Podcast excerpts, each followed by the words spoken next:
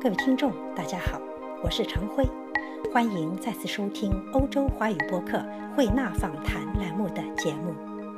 旅居海外的华裔女作家们常以悲情女子为主角，诉说移民的辛酸苦辣。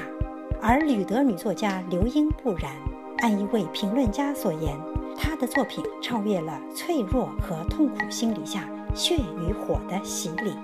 显得笔触温婉。故事动听，人物形象亲切阳光。刘英在远景中的那份随和，那种从容不迫，究竟来自何方？她如何看待不同文化的碰撞？如何解读中西社会评判标准的迥异？在刘英的心目中，融入主流意味着什么？她的不一样的太阳讲述了怎样一个故事？他怎么预测？今后的海外华语创作前景。各位听众，请听欧洲华语播客慧纳访谈栏目对刘英女士的访谈。出席我们的节目，在我眼前呢有两本书，一本是您的小说散文集，还有一本是题为《不一样的太阳》的中短篇小说集。不对。这个不一样的太阳是我的中篇小说集，都是中篇。对，它其中选录的是我二零一零年到二零一四年创作的六部中篇小说。那么这个六部中篇小说之前在国内的文学杂志上都发表过，在国内的中国作家、十月还有青年作家。小说选刊这一类的呃文学杂志上发表过，就由陆江陆江出版社把它全部集结成这个一个集子，对，然后列入新世纪海外华文女作家丛书出版，这是我这几年一个比较重要的一个创作部分。我们看到哈，在这本书的最后有一个刘英小说集的读后感，中间有几句话我留心到，就是讲到您的创作的风格、创作的主题。写读后感的作者名叫杜华平，啊，我看到他在文中这么说：刘英小说它表现出的那种精神，它不再是脆弱痛苦的心理下血与火的洗礼，它的笔致呢很温婉。故事讲来也是娓娓动听，人物的形象亲切阳光，结构中间有严谨，但也有一种随意和从容不迫。那么我很想知道，您作为一个在海外的华文女作家，是怎么做到这种从容不迫的？嗯，写这本书读后感的杜华平教授哈，他是我的大学同班同学，我们不但同班，还同组。所以呢，他也很用心的看了我的所有中篇小说的每一部小呃中篇小说，我觉得他写的这个还是比较到位的。就是第一，对我本人比较了解；第二，对我的作品呢，也可以说是呃认真读了，也是应该是比较了解的。所以评的也是比较到位的。那你说他这个说了我一个心态，就是说比较亲切阳光。好，我想这个两方面吧。哎，一方面和我自己的本人性格有关哈，因为我自己本身性格就是属于比较开朗一点的那一类的，不是属于那个性格很阴郁的那种哈。呃，再一个呢，也和我在海外的生活也有关系，因为我是九十年代初呃出国的啊，九四年，那这个时候出去的时候呢，呃，整个的环境和那个八十年代中期和八十年代初的那些留学生可能又不一样。那个时候呢，他们写的大多是在这个。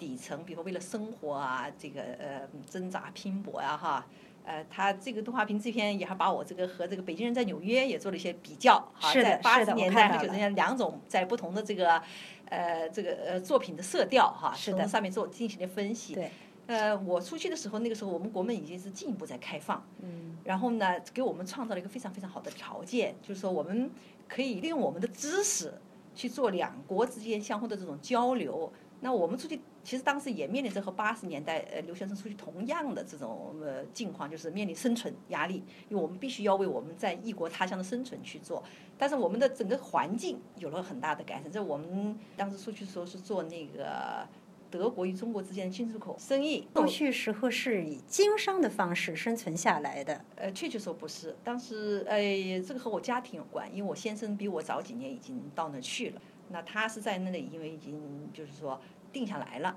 我才带着孩子过去的。因为在这之前，我也拿到了这个可以在那边读继续读书、深造的这个有也有这个机会吧。但是过去以后，后来权衡一下，通过了语言考试以后，我还是呃，首先要为生存 奔波，所以做生意去了。当然是这样的。是。那我想，我之所以有那个从容不迫，我觉得，嗯，和我们和生活经历有关系。跟我们聊聊生活经历中间的哪些故事，造就了您这种面对新的文化的挑战，也许还有一些生存的压力，而能够。从容不迫，因为大家都知道，出去不管以什么样的身份出去，它都有一个过程，一个文化融入的过程，中间都有一些挣扎，有些绝望，呃，有一些过不了的坎可能。所以说，很多女性的作家到了西方，如果有机会写作，更多的会去写悲情女子，或者说华人在海外的辛酸苦辣。但是您的文字中间，或者您创作的主题中间，的确大家看到了很多从容不迫。所以回到这个主题，到底这份从容不迫从哪儿来？你问的很好，我觉得这时候我也在学着助攻，其实是潜意识里面，也可以说也有意识在规避一个东西，就是说我不想把我的作品写成一种悲情式的东西，完全写成一种个人的这种挣扎，因为我觉得到了我们这一代人出去啊，这和我的呃生活圈子也有关系。呃，还有一个呢，就是德国和美国的华人在那个生存条件也是很不一样的。就是能够在德国留下来的这些人，一般都有一定的起码的这个就是基础。所谓的基础什么？一方面知识基础，一方面他就是说他已经要必须要具备在那里工作的这个能力呃条件，否则的话他在德国他也留不下来。他不是说像在别的国家你可以把他黑下来。我在什么地方？当然肯定也有哈，但是至少在我所认识的生活圈子里面，华人生活圈是没有的。更多的是什么呢？我为什么在这本书里面，我也有一个潜意识，就是我虽然是六部中篇小说，但是我在我的自序里面我也说过，它潜意识里面一直贯穿着一个她，这个她就是一个女性的她，一直是以她的视角和她的这个呃观察来。进入这个社会的，虽然写的是琐琐碎碎、点点滴滴，学校啊、老师啊、孩子教育呀，啊，都都是很琐碎的事情。但是我希望就是通过这个这很小的切入点，然后进入能够纵深的进入他整个社会的所谓的他的那个政治、经济、宗教、教育等等等等。我在创作过程中是有这个潜意识，因为我不想把它写成一个再太眼界，就是说哈太低的，完全是一种个人的这种东西。我想我想站的就是说高一点的层。只是通过，就是咱们中国人说的，就是说从小处着手，从高处着眼。这是一个视角问题和当时站的一个精神的高度。应该呃有这样再来创作，应该要有这样的高度，应该要有意思，要有这，否则的话，你再去写那种东西，我觉得对我们这个年龄的人来说就没有太大的意义。是说的好，我们的确发现了，在您这本书里头，就是小说和散文集，呃，里面有一些栏目，比如说说东道西、东游西逛，还有德国生活、插科打诨、阅读与创作。这里面呢，我自己个人留心到有一些不是所有生活在欧洲的华人都会感兴趣的呃题目。嗯，甚至跟德国政界都有一些关联的，还有德国方方面面各个行业的现象的观察。比如说，我看到这么一篇说，德国制造曾经是假冒伪劣标记，或者说默克尔为何去了成都的农贸市场，这些我都觉得让我们耳目一新。看到了在西方生活的中国的作家，他如何走进当地的文化、当当地的生活，还有当地的政治和经济。这个也是当时您刚去不久，尘埃落定，或者说没有太多生存焦虑之后，就已经给自己的定位，还是说也有一个过程？就是说，当时刚去的时候，可能还是更多的处于一种小说散文状态。就像我看到的，呃，比如说一次特殊的职业培训，或者说母亲的智慧，或者说呃这个邻里闲聊，从这里开始慢慢的进入他那个文化之后才。发现这文化里很多还可以值得你深究的东西呢。呃，我觉得我写这些东西哈，和我的教育和我的经历也有关系。因为我本身大学学的是这个中文专业，啊，就受过这方面的专业培训吧，应该这么说。呃，毕业以后呢，我在大学当过老师，然后呢，到这个院领导里面去当过这个文字秘书，就是给他们写这个所谓的讲稿啊，或者反正写这个文字一类的东西吧。呃，之后呢，有当过新闻记者哈。我觉得这些经历呢，它培养了我一种对于生活的一种观察。我觉得我我到德国去以后，虽然我一直在做生意，嗯啊，但是我我觉得我对自己比较欣慰的一点是，我没有一直没有放弃学习，也没有放弃一直对生活的这种观察和思考。虽然我写的起步比较晚哈，因为从我自己这么说，我从我的文学创作来说，真正开始起步应该是确切的说，应该从二零一零年在中国作家杂志上发表的第一部中篇小说，是他给我定的名字，叫做《生活在别处》。这个生活在别处。对二零一零年，2010那迄今年才六年。这六年的功夫中间，您有这么多的成就，对创作成就，对对，是他们有人跟我说叫厚积薄发，真是厚积薄发我想可能也是，虽然我停了这么多年没有写，但是我觉得这里面其实集中了我对生活的一些思考和观察，尤其是东西方这个文化和中的文化之间的它的碰撞，哈，这种困惑，甚至这交流，甚至最后达到某种的融合。而且我在写这个的时候，我也有意识的讲跳出那些，就是说你所说的，只是个人在底层生活的那种呃挣扎、困惑、悲情。我想站在更高的层次上面就是把这种东西方文化、东西方文明的这种对比比较哈，这些东西把它写出来。而且我们也观察到，在您的比较中间，您没有走进任何一个极端。正如这篇评论文章所言，您的这种体察对于德国社会生活体察，它是一种开放式的一种全面的，并且有一种理性和客观的态度。在你的文章中间、作品中间，看不到太多对母语文化的一种无情的批判，或者呢，又处于一种民族沙文主义式的自恋。您有的是一种开放、平等。自信的对话和交流心态，作为华文作家，能够做到这一点也是非常不容易的。现在听您这么一说，才知道以前就有一些文化的积淀和做媒体工作观察的这样经历，可能帮助您更快的进入这种创作的状态和思想境界。那么，我现在想知道，在您写作中间有没有碰到瓶颈？这个瓶颈不是说您创作灵感可能有瓶颈，而是说因为文化的碰撞，而您又必须站在那样的高度去描述、去理解、去观察、去总结、去分析。有没有碰到文化现象的冲突？这种冲突甚至让你最后落不了笔。呃，还好，我觉得我我们到德国去吧，哈，对我一个最大的某种震撼，可以说是问是什么呢？是他们德国人就是说看问题的多角度，就是说他不是说对一个问题，因为我们是工作了，我是在我们咱们在国外受完了高等教育，又工作了将近十年以后才出去的，就是我们的思维其实带着某种定向式的或者是固化式的东西。是的，然后到那去了以后，突然一下在另外一种文化环呃环境中，而且德国人他们一直说他要要提出质疑，要要敢于提出质疑，要能够要有自己的想法和观点，这是他们一直鼓励的东西，说这种才有活力。而我们好像原来受的教育不是这样的，就突然发现，哎，同样一个东西，它完全可以站在另外一个角度看，而且得出完全不同的另外的一种结论。我在我那个不一样的。呃，生活在别处里面就说过一个细节，就是说，比方说对于诸葛亮的评价，我们从小就学什么这个草船借箭啊，什么什么那个 什么空城计啊，什么之类这一类的都是诸葛亮的是吧？然后大家都把它作为一个智慧的化身去描述他。而我们那个中学课本里面那那个《出师表》，嗯对吧？鞠躬尽瘁，死而后已，这都是咱们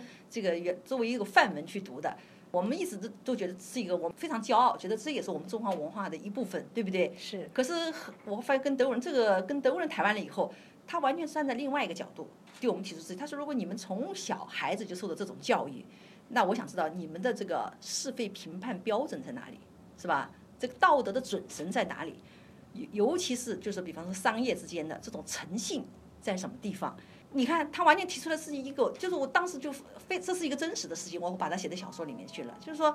我们认为我们自己很认为很优秀的东西，可是人家站在反面，完全得出是另外一种结论和对你另外一种质疑。所以我觉得需要去交流，对不对？需要去相互的交流，相互的理解，然后在这个过程中，你才能达到一种相互的理解。而且在这么多年，我也发现，就是东方文化、西方文化，他们都有自己的优劣，可以这么说。我们的优势在于，我们能够说完了这个东方文化教育，我们也在西方也接受他的那个哈一些呃西方教育，就我们能够站在比较中立的或者保持一定距离的这种来看待这个东西方文化的一些东西。我觉得这是我们的优势，就就或者我们就说边缘人的角度吧，来看待这些东西，而且比较客观的看一些东西。这是我们的视角，可能就是说，嗯，会有别于完全生活在东方文化或者完全生活在西方文化的里面的人。是而且我们要做的事情就是说，把这些东西表表述出来以后，让彼此能够感觉到他们文化里面的优和劣，然后呢，让这个彼此吸取各自的长处，推动人类文明的发展。我觉得这才是应该我们要做的。所以我们没有必要去完全批判一个种文明，又再贬低一个或者抬高一个。我觉得完全以一种平等、自信的这种心态。我们中华文明有这么多有五千年的历史，是吧？不管是糟粕还是什么，它走到现在，它有它的道理，对不对？所以我们不必去那么自卑，好，但是你也不像说的是不必那么自沙文狂自大，对，把人家贬得民我觉得粹不要啊，嗯对，这是我们生活在西方人也是一个非常重要的，根本不必自卑，我是觉得。是这样，是这样。观察可以，冷静的思考可以，站在一个高度去分析、去看东西方文化，甚至为这个搭桥，呃，做贡献都可以。但是，一旦这些具体的事情落到自己头上来的时候，当你要抉择，在一个西方文化里，作为一个中国人做一些抉择的时候，是不是还是会碰到像我刚才所问的这种像瓶颈似的不知如何是好的情况呢？为什么这么问？是因为我读了一篇您的作品，叫做《不一样的太阳》。写的非常精彩。作为一个也生活在欧洲很多年的人，我非常理解里面讲到的所有的理念冲突和游戏规则的不同，法律造成的人的思维方式的不同。但是这篇作品读到最后的时候，有一句话叫做“他不知道这次他真的有机会吗？”嗯我感到这个地方是一个大大的问号。嗯就是说，如果您刘英女士生活中间处在同样的位置，您的女儿是不是到这个情境中间，同样不知如何抉择，而且您作为父母同样揪心？对我这个当然是是从文学创作角度来说，我故意留下一个悬念给留给读者，对不对？因为对于很多读者来说，呃，因为我这是这个当时在国是中文写作，发表在国内的文学杂志，那对于很多没有在德国生活过的人，他很想了解后面究竟怎么样，这孩子这个能不能升学哈？就是说，呃，德国人难道是不是很多人问我说，德国人也走后门啊？哈啊，他在这个学校不录取他，是不是？到了另外一个学校啊，因为是他的这个熟人或者他同学的父母啊，那他们就可以走后门，就要放弃原则吗？对不对？为什么这个学校不录取，这个学校就可以录取了？很多人关心的是这个事情。但是对我来说，呃，一方面哈、作品嘛，你要给读者留下一种哈、悬念。或者留下一种回味，这是我们去创作的一个角度。另外，呃，是呃来讲这个事情。另外一个方面，我觉得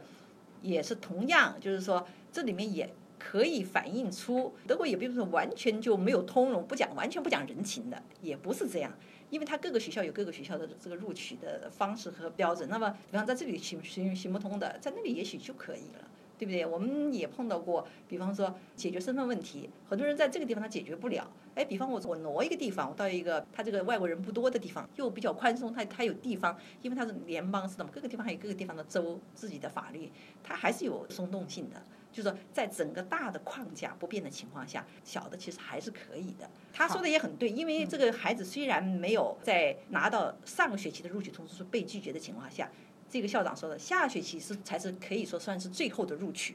对不对？他如果下个学期成绩出来了，如果他的的确确是非常好了，我们还可以给他这个机会，就是说既要对你有惩治，但是也要给你同样给你机会，对吧？这也是这个社会的这个一个特点。其实就是当然我在小说里面没有把他这个说的，因为有些东西不需要你作者把所有的东西全部摊开来，读者不是傻子，对不对？是就是他们可以，你可以留一定的余地，让读者自己去想象这些事好情。嗯，刘英女士，我知道《不一样太阳》这部作品深受好评，听说已经被改编成，是不是下面有一些嗯相关的影视作品要出台了？对对对，这个小说中篇小说当时是发表在国内的十月文学杂志上，嗯，后来就被一个在美国纽约大学读呃影视这个专业的一个呃华裔的美国人哈看上了。他当时看了以后，他说他眼有眼前一亮的感觉。他说虽然你写的是德国的生活，但是我在美国，他在美国生活好像将近有三十年了吧，应该是。但是我对就是在看到了，在美国同样会有这种影子，哎，对，因为我这个虽然讲的是一个一个很小的一个关于一个诚信的故事，就是德国人是怎么样重视对于诚信的培养和重视。是，能为我们的听众朋友简单介绍一下这个故事吗？不一样的太阳，它究竟讲的是呃一个什么故事？它是讲了一个什么故事呢？讲了一个就是一个年轻的一个中国的呃家庭。啊，他带着这个孩子到新移民到德国去。那这个母亲呢，她带着咱们中国家长惯有的思维哈，就是说对孩子的教育非常非常重视，说希望孩子拿到好的成绩，然后进入好的中学，好的中学以后将来再进入好的大学，是吧？进入好的大学才有好的将来，这是咱们中国人的这个一贯的看法。是。但是他在强调孩子学学习的这个过程中，其实还有一个很艰难的过程，就是说。他跟德国人孩子，特别跟德国家庭的这种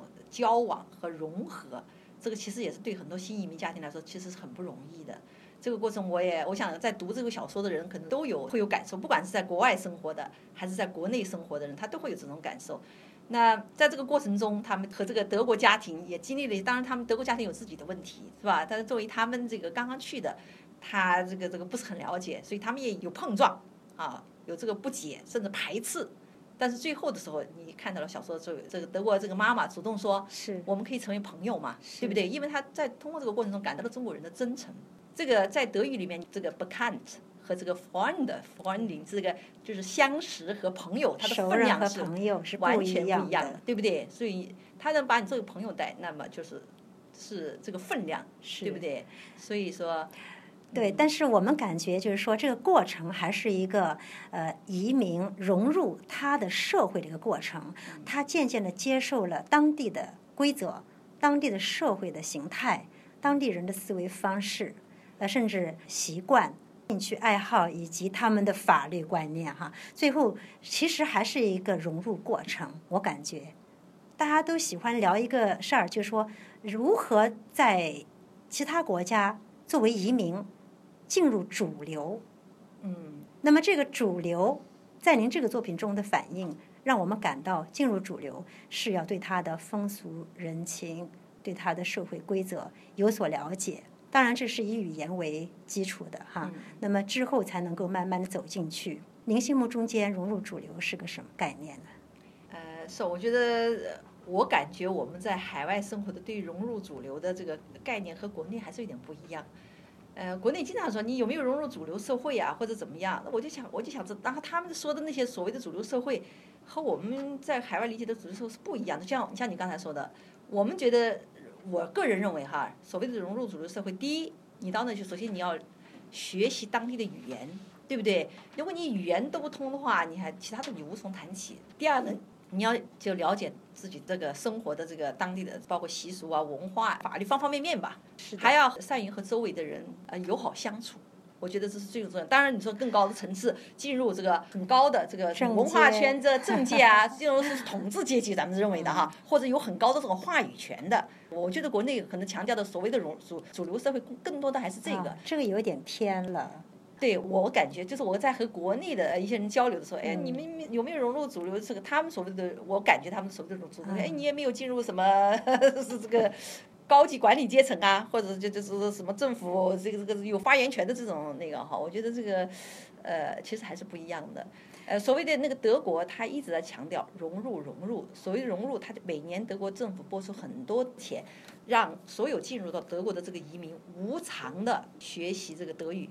就政府出钱让你去学习，他学习的目的什么？就是叫你融入他的那个呃当地的文化生活。是这我觉得这是我们中国人到那去，就我认识留下来都生活的很不错，哪怕当时是以难民没有文化，就是说呃过去的人现在都不错。他即便是开餐馆，所以我们中国人在德国其实信誉还是不错，在那里生活的，因为他觉得中国人很勤奋，很愿意通过自己的劳动。我觉得这是我我们中华民族。能够生生不息，这是我们的一个强项，就是我们愿意学习别人，向别人。你好，我就向你学习；你好，我就想办法怎么样超越你。对不对？而且我们的文化非常的开放，开放，愿意融入，对呃对对，愿意包容，愿意去包容，愿意嗯去融入。就是说，这个和我比方说，我们讲一个，就他们比方说那个土耳其，他们也有很多大量的移民在那。有其他国家我就不讲那个穆，那么土耳其也是穆斯林国家，在所有的穆斯林国家，它是世俗化其实是最好的国家。但尽管这样，他们过去了以后，他们也还是有很多人我认识的那个像不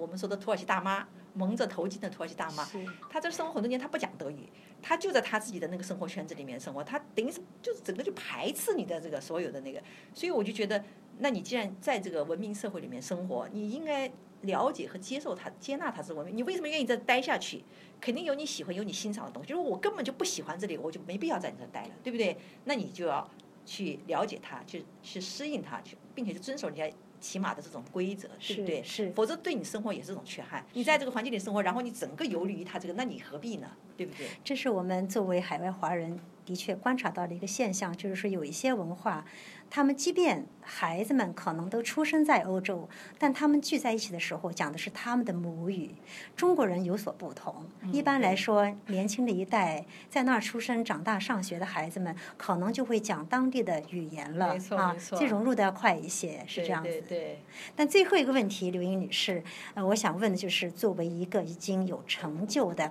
海外的女性作家，在您看来，我们海外的华文创作今后的走向应该是怎样的？